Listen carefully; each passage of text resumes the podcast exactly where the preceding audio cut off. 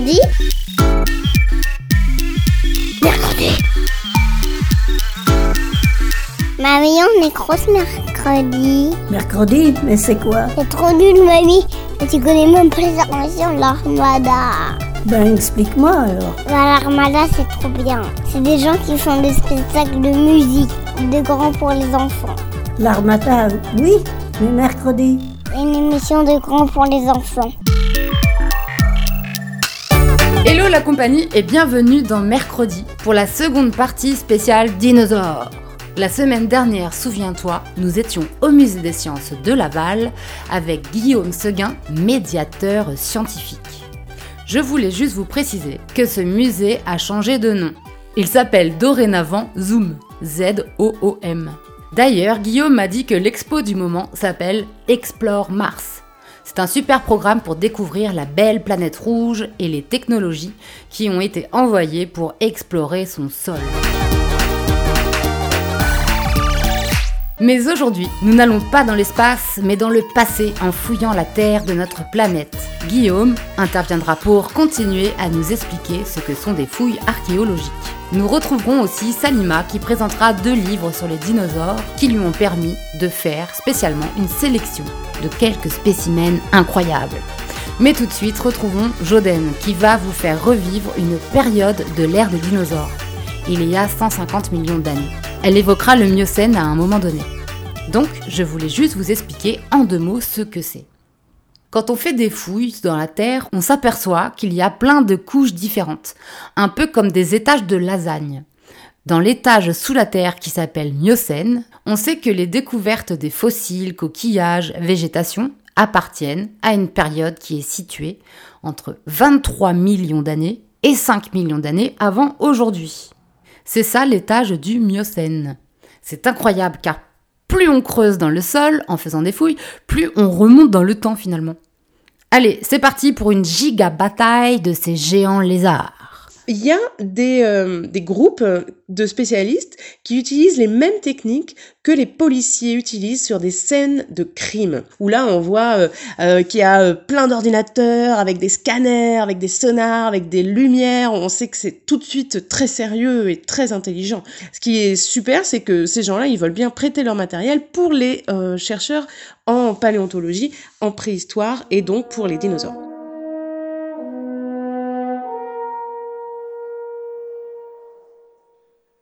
Donc, ce qui est super, c'est que ah, grâce à toutes leurs recherches, eh ben, on, arrive à reconstituer les batailles. Parce que quand même, vu comment ils étaient balèzes, les dinosaures, et qu'ils avaient des sacrées armes sur eux, entre leurs euh, carcasses, leurs euh, griffes et leurs... Euh, dents, et eh ben c'est quand même le plus intéressant, les bagarres quoi. Donc moi j'ai envie de vous raconter une des, batailles les plus incroyables de, euh, toutes les batailles de la préhistoire. Enfin, on n'en connaît qu'une partie, mais déjà cette partie-là, ça va vous donner de l'eau à la bouche, voire même du sang à la bouche. Alors attention, hein, faut pas avoir trop peur parce que là, ça va être complètement dégoûtant ce que je vais vous raconter. Alors c'est une des plus grandes batailles de la préhistoire, comme je disais. Elle a eu lieu aux États-Unis en fait, les, en Amérique du Nord, dans l'État qui s'appelle maintenant l'Utah, euh, c'est un peu en plein milieu et c'est là où sont tournés les films des Indiens avec les westerns, enfin des, Indiens qui courent avec les diligences et tout, et bam bam bam bam bam. Voilà, c'est hyper sec, c'est euh, hyper euh, montagneux, c'est assez orange quoi. Et ben à l'époque, donc c'est-à-dire il y a quand même 150 millions d'années, euh, on est au Jurassique supérieur, faut vous remettre un peu dans le contexte, hein, parce que les dinosaures, ils se jouaient pas aux Indiens. Et eh ben, euh, c'était pas du tout comme ça. C'était pas euh, aussi sec. Ça commençait la sécheresse, mais il y avait un grand point d'eau.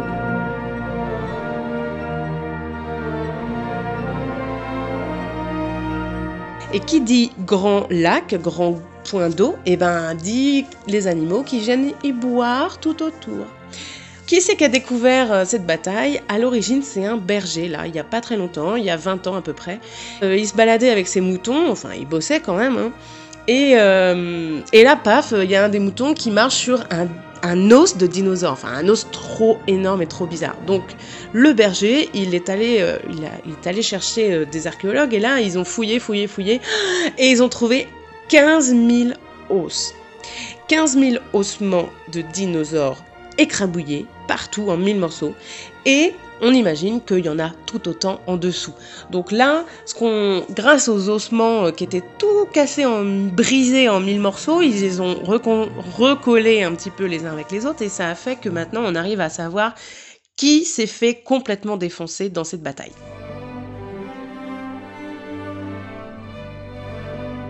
Alors, revenons-en à nos moutons. Enfin non, à nos dinosaures en fait. Donc c'était il y a 150 millions d'années, autour du lac de, euh, Price. Donc là, faut vous dire qu'à cette époque-là, il commençait à faire sacrément chaud là. Euh, voilà, donc là, euh, on avait bien soif quoi.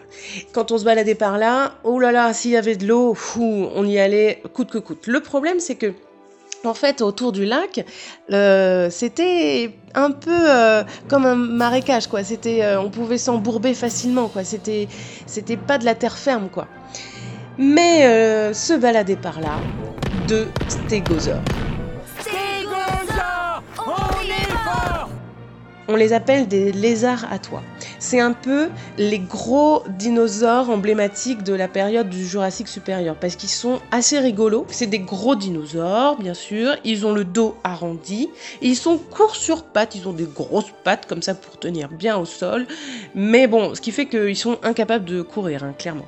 Ils font 3 tonnes, voilà, le bon poids raisonnable pour les dinosaures de cette époque. Ils sont herbivores. Alors là, c'est un peu c'est un peu la loose quoi, parce que Enfin voilà, vous le savez quand même à cette époque-là, c'est soit t'es herbivore, soit t'es carnivore, quoi. T'avais pas trop le choix. À l'époque, il n'y avait pas vraiment de centriste ni de vegan, quoi. C'était euh, soit tu te fais manger, soit tu, soit tu manges de l'herbe, euh, soit tu survis, soit tu, soit tu, tu te fais manger. Ça, c'est l'esprit herbivore. Et puis, euh, il a soif, donc il est carrément mal barré. Donc là, il va voir s'il peut aller boire dans ce lac. Le truc, c'est qu'il y avait une stégosaure en fait. C'était une maman avec son bébé. Ce que je vous ai pas dit, c'est que pourquoi on l'appelle le lézard à toit? Le stégosaure, c'est un, dinosaure dos arrondi, court sur pattes, euh, il a une queue avec des pointes, mais en fait, ce qu'il fait que vous allez euh, tout de suite se visualiser qui c'est, c'est lui qui a 17 plaques osseuses qui s'alignent sur son dos, euh, formant une double rangée de plaques. Voyez Donc en fait, ça fait qu'il est.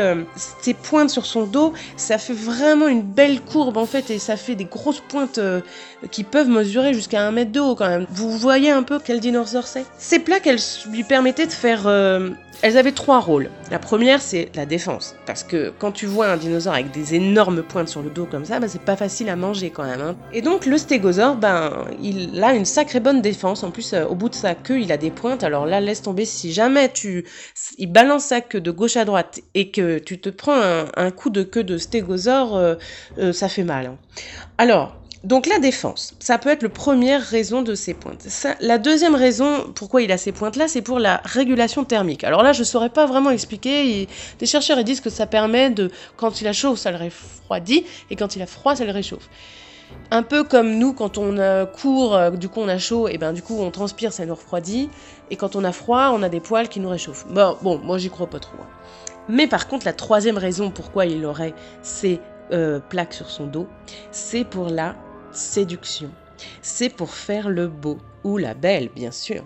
C'est pour une parure de séduction, pour séduire euh, la femelle ou le mâle à la saison des amours. Et ça, moi j'y crois carrément, parce que imaginez, je vois trop le stégosaure arriver là avec ses belles plaques. T'as vu comme elle est grande ma plaque? Et ben voilà. Donc, le pauvre stégosaure, la pauvre maman stégosaure avec son petit, ils sont allés boire, mais le problème c'est que ils sont un peu ballots, quoi, ils arrivent pas trop à... Ils sont un peu maladroits, ils sont lents, et ils sont super lourds quand même, 3 tonnes je rappelle. Et donc ils se sont bien embourbés en allant boire un petit coup. Alors ils s'embourbent, ils s'embourbent, ils s'enlisent et là ils n'arrivent plus avec leurs grosses pattes là à sortir de là. Donc ils crient pour chercher de l'aide. Ils crient, ils crient, ils crient. Et ouais, je fais super bien. Le problème c'est que quand on crie, eh ben, on appelle de l'aide, mais on peut appeler aussi des méchants. Et là, c'est le drame parce que qui c'est qui arrive? C'est le gang de cératosaures. Non Alors là, les cératosaures, on les appelle les aracornes parce qu'ils ont une corne sur le nez. Ils sont vilains, ils sont vilains. Eux, comme je disais tout à l'heure, c'est des carnivores. Donc eux, ils sont été alertés par les cris, mais aussi par l'odeur du sang. Parce qu'ils sentent partout, hyper loin. Pour vous situer un peu comment ils sont, les cératosaures, pour vous voyez un peu euh, à quoi ils ressemblent, ils font 4 mètres de haut, ils pèsent une tonne et demie. Donc ils font, ils sont hyper grands, mais euh, ils sont pas très lourds, donc ils peuvent beaucoup plus courir, voire même beaucoup plus euh, sauter. Alors ils ont des dents longues, tranchantes, et, et les dents sont tellement longues et tranchantes et recourbées que ça leur permet de déchirer la chair de leur proie. Alors oui, là on est carrément dans un film d'horreur parce que euh, là les cératosaures ils arrivent et comme ils sont quand même petits, ils mordent, ils sautent, ils mordent, ils sautent et ils repartent. Donc ils déchirent la chair, ils repartent, ils déchirent la chair, ils repartent. C'est horrible. Alors vous imaginez là le stégosaure il est bloqué, il voit son fils euh, bloqué, et là, il y, a plusieurs cératosaures qui arrivent, parce que forcément, ils sont en bande, les gars, et là, ils te sautent dessus, ils t'arrachent un petit bout, et puis après, ils repartent, et puis t'arrachent un petit bout, et puis après, ils repartent. Euh, l'horreur. Heureusement, tout ça va s'arrêter, parce que arrive une deuxième bande. Ce sont les allosaures. Ah, les allosaures, ça vous dit quelque chose. Hein Ce sont les ancêtres du T-Rex. Le T-Rex, il arrivera 10 millions d'années après. Donc, hein, les allosaures, là, ils arrivent en gang numéro 2, qui sont les ennemis des cératosaures. pareil, c'est des carnivores, hein, on est d'accord. Le truc, c'est que les allosaures, ils sont hyper plus intelligents que les cératosaures. Donc là, les, les, les cératosaures, ils ont un peu peur parce qu'ils voient leurs ennemis jurés arriver. Et puis en fait, là, les allosaures, eux, pour vous dire, ils sont pareils que les cératosaures, mais ils sont plus gros. Et en plus des mêmes dents, mais encore plus grandes que les cératosaures, ils ont des serres au bout des, des pattes de devant comme des rapaces, comme des aigles. Du coup, ils peuvent vraiment s'accrocher à leurs victimes. Et leur odorat, c'est un peu comme un GPS. C'est-à-dire que là, leur nez, il fait pip, pip, pip, pip, c'est par ici qu'il faut aller, il y a du sang. Et là, ils peuvent sentir le sang à des dizaines ou centaines de kilomètres, c'est dingue. Donc bref, les allosaures, ils arrivent, ils encerclent les cératosaures, qui encerclent eux-mêmes les stégosaures, c'est la cata. Il y a un combat général qui s'instaure, les allosaures contre les cératosaures, les cératosaures contre les stégosaures, les allosaures contre les stégosaures, tout le monde s'enchaîne, c'est n'importe quoi. Mais il y a des petites pauses qui se passent des fois. Euh, et ben les allosaures, ils allaitent, ils font des petites pauses pour se refroidir un peu avec la langue qui, qui se pose un peu sur le côté de la bouche comme ça, comme un chien. C'est dingue, non? Alors, euh, bah, du coup, vous allez peut-être pas regarder votre chien de la même manière après, mais, mais voilà, les dinosaures, eh ben, pour se faire une pause pendant leur euh, combat, ils allaitaient comme des chiens. Bon, c'est reparti. Et là, en fait, pour pouvoir combattre et manger, comment ils faisaient? Parce que s'ils allaient aussi dans la boue, eh ben ils allaient aussi s'embourber les malins. Donc en fait, ce qu'ils ont fait, c'est qu'ils montaient sur leurs victimes, sur leur les carcasses de leur proie. Et c'est pour ça que, à force de sauter ben, les carcasses des stégosaures et des ceratosaures, et eh ben les allosaures, ils ont brisé les os. Et c'est pour ça qu'aujourd'hui, on a retrouvé des milliers d'os cassés en mille morceaux. Bon, ça pourrait être sympa que ça se termine comme ça, mais ça se termine pas comme ça. Après, il y a une famille de camarazores qui arrive parce qu'eux aussi ils ont soif. Les caramazores, et pas les Karamazov. C'est un peu comme une famille de camarades, ils sont toujours ensemble, ils sont énormes. Eux, ils font 20 tonnes. Ils sont hyper hauts, on les appelle des mastodontes. Ils sont tellement grands qu'on dirait un bâtiment. Ah oui, ils sont bien sûr herbivores, hein. euh, c'est un peu comme les stégosaures, quoi, donc ils vont être mal barrés. Ils ont soif, ils en peuvent plus, donc ils, ils voient le combat, mais ils se disent c'est bon, euh, les cératosaures et les allosaures, ils sont sur les stégosaures. Nous, on va pouvoir passer tranquille. Et puis, vu comment on est énorme, de toute façon, notre taille va dissuader les euh, méchants. Et donc, ils vont nous laisser passer.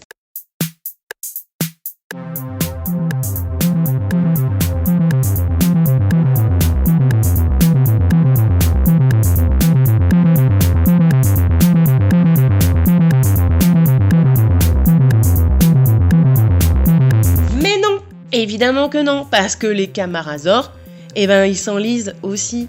non mais sérieux quoi, ils sont vraiment pas très malins. N'empêche que, eh ben en s'enlisant, Et voilà que les allosaures arrivent et que les cératosaures aussi. Bam bam bam. Tout le monde se déchire, s'entretue, c'est la catastrophe. Un coup de queue par-ci, paf, il y a un allosaure qui meurt. Un coup de queue par-là, il y a un cératosaure qui meurt. Un coup de croc par-là, il y a un carmasaure qui meurt. Bon, bref. Au bilan, il y a deux stégosaures, trois cératosaures, un allosaure et trois camarasaures qui sont déchiquetés, les os broyés, on n'en parle plus. On pourrait quand même continuer en parlant de tous les autres combats qu'il y a, parce qu'il n'y en a pas que dans le désert, il n'y en a pas que, sur Terre, il y en a aussi dans la mer. Parce que dans la mer du Miocène, il y avait des combats entre les requins préhistoriques, qu'on appelait les mégalodons, et les cachalots préhistoriques, qu'on appelait les brygmophysettes qui eux avaient pour info les mêmes dents que les T-Rex hein, dans la mer, les cachalots. Ou alors même les baleines tueuses à l'époque, il y en avait. Mais sinon on pourrait aussi parler de la jungle, parce que dans, en Colombie à cette époque-là, il y avait le titanoboa, qui est un serpent incroyablement énorme. Et lui qui aimait bien, enfin en tout cas non il aimait pas, mais qui des fois, eh ben, il faisait des combats avec la tortue carbonée Miss. Et oui, Bref, j'arrête là parce que ça pourrait durer des heures vu que c'est hyper passionnant. Mais sachez pour info que vous pouvez retrouver les combats des, dinosaures dans une série documentaire vidéo incroyablement stupéfiante, merveilleuse que j'adore, qui s'appelle Jurassic Fight Club.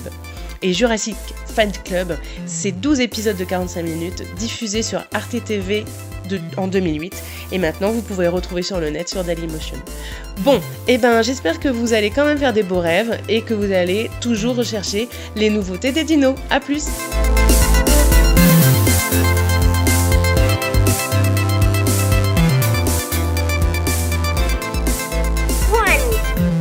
J'aime écouter la radio mercredi.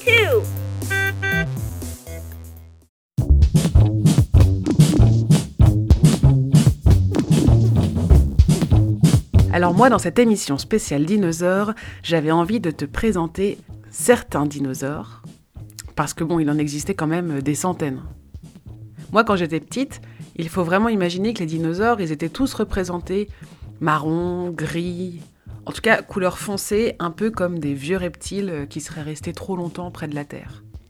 Aujourd'hui, ce qu'on sait, c'est que les dinosaures étaient sûrement colorés, un peu comme les oiseaux et que en plus pour certains dinosaures, ces couleurs-là devaient avoir la même fonction que pour certains autres animaux d'aujourd'hui, à savoir euh, être le plus beau pour euh, séduire le mâle ou la femelle, euh, faire des exercices de parade. Et alors ça, moi, ça m'a complètement changé ma vision des dinosaures, d'imaginer un paysage rempli d'arbres avec des énormes bêtes complètement colorées. J'ai trouvé ça super disco. Alors comme tu le sais, il existe beaucoup de dinosaures différents, avec des physiques et des manières de vivre bien différentes. Faut imaginer que certains étaient carnivores, d'autres végétariens, certains volaient, d'autres nageaient, d'autres couraient très très vite. Alors moi ce que j'ai envie de faire dans cette émission, c'est de te donner une idée de ces fantastiques reptiles disparus. Je vais t'en présenter quelques-uns. Et évidemment, euh, c'est très dur de choisir entre tous ces dinos, euh, parce qu'en fait, on les connaît tous euh, pas du tout. Alors du coup, on a envie de tous les, les présenter dans l'émission. Mais bon, bah, ce serait complètement ennuyant hein, de faire ça. Donc, je vais en choisir quelques-uns. Et, et, les choix sont complètement subjectifs. C'est-à-dire que c'est... C'est pas du tout par continent, c'est pas par type euh, de dinosaures, euh, c'est pas par époque, parce qu'on sait qu'il y a plusieurs époques hein, chez les dinosaures. Il y a l'époque du Trias, l'époque du Crétacé, tout ça. Euh, c'est pas par nom rigolo aussi, parce que c'est vrai que quand même les humains, des fois, ils se sont bien amusés à donner des noms à des dinosaures. Moi, j'ai bien aimé le l'Irritator, par exemple. On dirait un peu que c'est des Pokémon, des fois. Non, j'ai pas voulu faire une sélection par, euh, par espèce, par caractéristique ou quoi. Je les ai toujours plutôt pris euh, vraiment par choix euh, personnel, soit parce que je les trouvais beaux, tout simplement, soit parce qu'ils avaient quelque chose que je trouvais plutôt incroyable par rapport aux autres.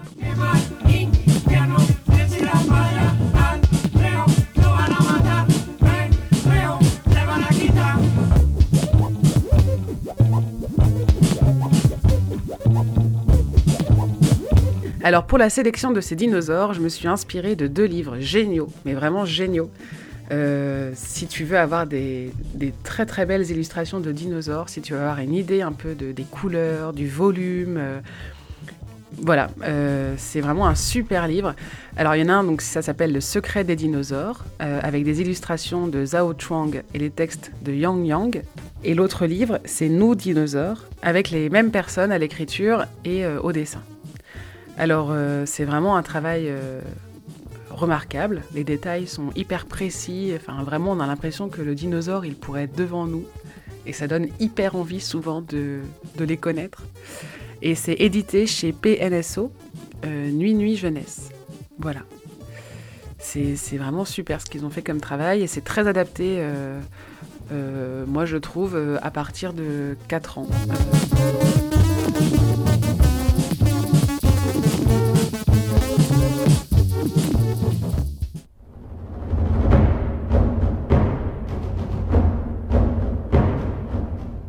L'Erérazor mesure de 3 à 6 mètres environ, 1 mètre de haut et il fait entre 2 et 300 kilos. Il vit en Amérique latine, à l'époque du Trias. Ce dinosaure-là est incroyablement beau. Dans le livre que je tiens dans mes mains, celui dont je vous ai parlé juste avant, Les secrets des dinosaures, il est jaune et bleu, rayé de tout son long, bipède ou quadrupède, il a une mâchoire qui comporte beaucoup beaucoup de dents, et surtout chez lui, ce qui est important, c'est son ouïe. Il a cette capacité à entendre les tout petits bruits de sa proie, et avec sa rapidité, il lance son attaque, et en quelques secondes, il la mange. Il est carnivore. Le Guanlong. Il mesure 3 mètres de long, 1 mètre 20 de haut. Il vit en Chine à l'époque du Jurassique. Pour les fans d'Harry Potter, dont je fais partie, je trouve que celui-ci a l'allure d'un hippogriffe. Il tient sur ses deux pattes, avec un corps en avant qui tient en équilibre grâce à sa longue queue. Il me fait penser à une autruche, avec ses pattes, et sur la tête, il a une crête, comme le monolophosaure. Et surtout, ce que je trouve hyper contrasté avec son apparence, c'est qu'il a plein de fourrures sur son corps et sur ses pattes, des plumes. Son nom signifie dragon à couronne en chinois. Il est l'un des ancêtres du Tyrannosaure rex, car ce qu'il partage avec ce fameux dinosaure, c'est ses pattes postérieures puissantes, ses dents acérées et sa vue perçante. Le Mononicus, 1 mètre de long, omnivore, il vit à l'époque du Crétacé en Asie. Celui-ci est un peu plus petit que vous, donc moins d'un mètre, et il a des grands yeux et un cou souple. Il est plumé au niveau de la queue et du corps, sauf des pattes. Et ce qui est atypique chez ce dinosaure-là, ce sont ces deux griffes, qu'il faut imaginer un peu comme les cornes de rhinocéros à la place des pattes de devant. Alors les scientifiques se posent la question de ces griffes. À quoi servaient-elles? Eh bien, sûrement à creuser des termitières. Et donc, d'en conclure, que les termites étaient son plat préféré. Et moi, j'en conclus que les termites existaient déjà à l'époque. Donc ce sont des animaux très très très très vieux. Le chinosaure, herbivore. Il vit à l'époque du Jurassique, en Asie. Être herbivore et dinosaure n'est pas chose facile. Souvent de grande taille avec des coups bien longs pour attraper toutes sortes de feuillages, ils sont la proie facile de nombreux prédateurs. Alors certains développent des caractéristiques physiques qui leur permettent de mieux se défendre. Celui-ci par exemple est un grand sauropode. Donc le sauropode c'est un genre de dinosaures euh, qui ont à peu près tous la même caractéristique, à savoir être herbivore et quadrupède. Donc peut-être vous connaissez le Diplodocus. Euh, il me semble pour moi que c'est un des plus connus du genre. Eh bien, le Diplodocus est un sauropode. Et donc celui-ci, le chinosaure, y ressemble et à l'extrémité de sa queue se situe une espèce de massue qui lui permet d'attaquer ses ennemis. Sinon, il faut l'imaginer aussi gros qu'un quart, avec un long cou et une longue queue lui permettant l'équilibre, et il se déplace sur ses quatre pattes.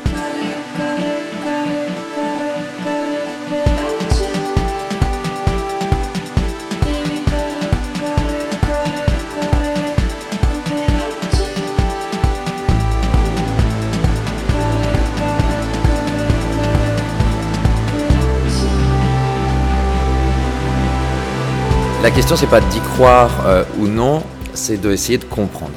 C'est que euh, personne n'est allé mettre les fossiles sous terre, euh, mais c'est sûr, les, des millions d'années à se représenter dans la tête, c'est très compliqué. 150 millions d'années, c'est énorme. Mais euh, l'objectif, c'est d'essayer de comprendre pourquoi est-ce qu'on retrouve ces fossiles et d'en savoir plus sur le passé. Et quand tu étais enfant, tu, euh, tu aimais bien ça, les dinosaures et les découvertes? Pas forcément. Ça qui est euh, marrant, c'est que non, je m'intéressais plutôt à, à ce que je voyais, euh, aux oiseaux, euh, etc. J'ai j'ai toujours été un peu curieux, donc euh, je- c'est très facile pour moi d'aimer quelque chose. Est-ce que tu peux rapidement hein, nous, nous présenter euh, le matériel pour faire des fouilles? Pour creuser dans les graves, ils utilisaient, ils utilisaient, euh, des, euh, des tracteurs, des pelles mécaniques, mais une fois qu'on arrive dans les couches fossilifères, là où on va retrouver les fossiles, euh, on va utiliser des outils selon le sol sur lequel on, se trouve. Si on se trouve sur du grès, de la roche assez dure, là peut être utilisé un marteau et un burin pour casser la roche, euh, une pioche.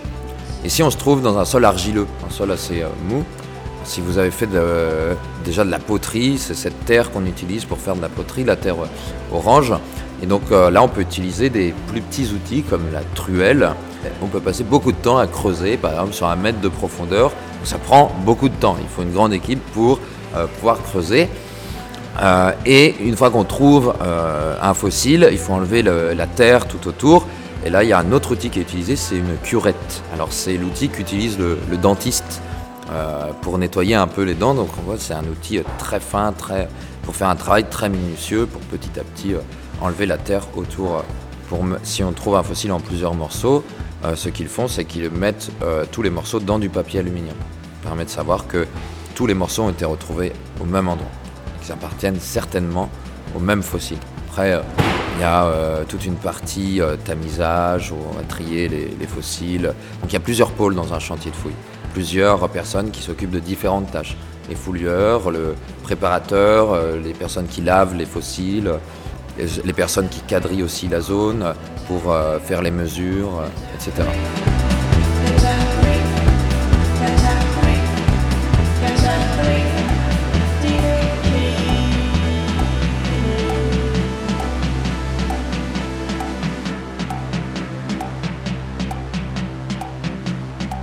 Merci Guillaume, Salima et Joden pour toutes vos explications aujourd'hui sur l'émission spéciale Dinosaures. D'ailleurs, chers auditeurs et auditrices, si vous avez euh, envie de nous faire partager votre passion pour les dinosaures, un dessin, un spécimen euh, dont on n'aurait pas parlé aujourd'hui, n'hésitez pas à nous envoyer par mail à l'adresse mercredi armada-production avec un s.com.